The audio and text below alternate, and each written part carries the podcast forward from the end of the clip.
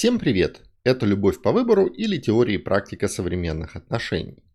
Сегодня я буду говорить про свободные отношения. Несколько выпусков назад я обсуждал тему свободности, и там было домашнее задание – определить, а точнее дать критериальное определение свободным отношениям. Зачитаю два варианта ответа от слушателей. Ответ первый. Свободные отношения – это тогда и только тогда, когда отсутствуют ограничения, как на объект передачи, так и на способ передачи. То есть относить в кавычках можно что угодно, каким угодно способом. А если говорить о свободных взаимоотношениях, то еще и нет ограничения на ответ в кавычках. То есть нет обязанности только принимать. И второй вариант ответа.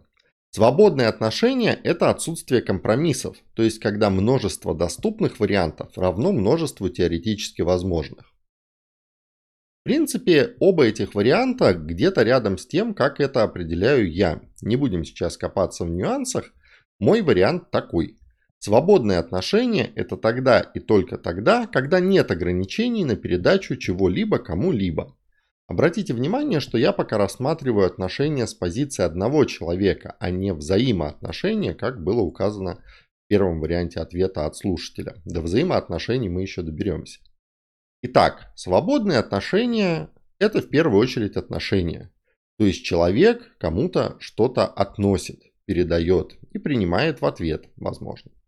Вот. Свободность – это мера количества вариантов выбора.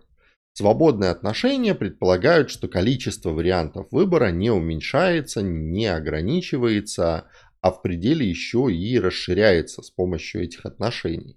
Но это отдельная история про свободность как ценность и про помощь друг другу в увеличении степени свободности. Пока поговорим о простом формате, который в культуре существует, когда свободные отношения предполагают отсутствие ограничений. Как это проявляется в жизни? Я выделил два очень ярких таких момента, где можно отделить свободные отношения от несвободных. Первое. В свободных отношениях каждый обмен предполагает только этот обмен и ничего более. Это известная история, что один второму улыбнулся, а второй уже планирует, как будет выглядеть совместное проживание, как детей называть и так далее. Вот, нет, Человек только улыбнулся, он передал улыбку, и он свободен остановиться здесь и больше ничего не передавать. Отсюда вытекает второй такой аспект или критерий. Признак, я бы сказал, да, признак, наверное. В свободных отношениях каждый обмен может быть последним, без предварительного уведомления.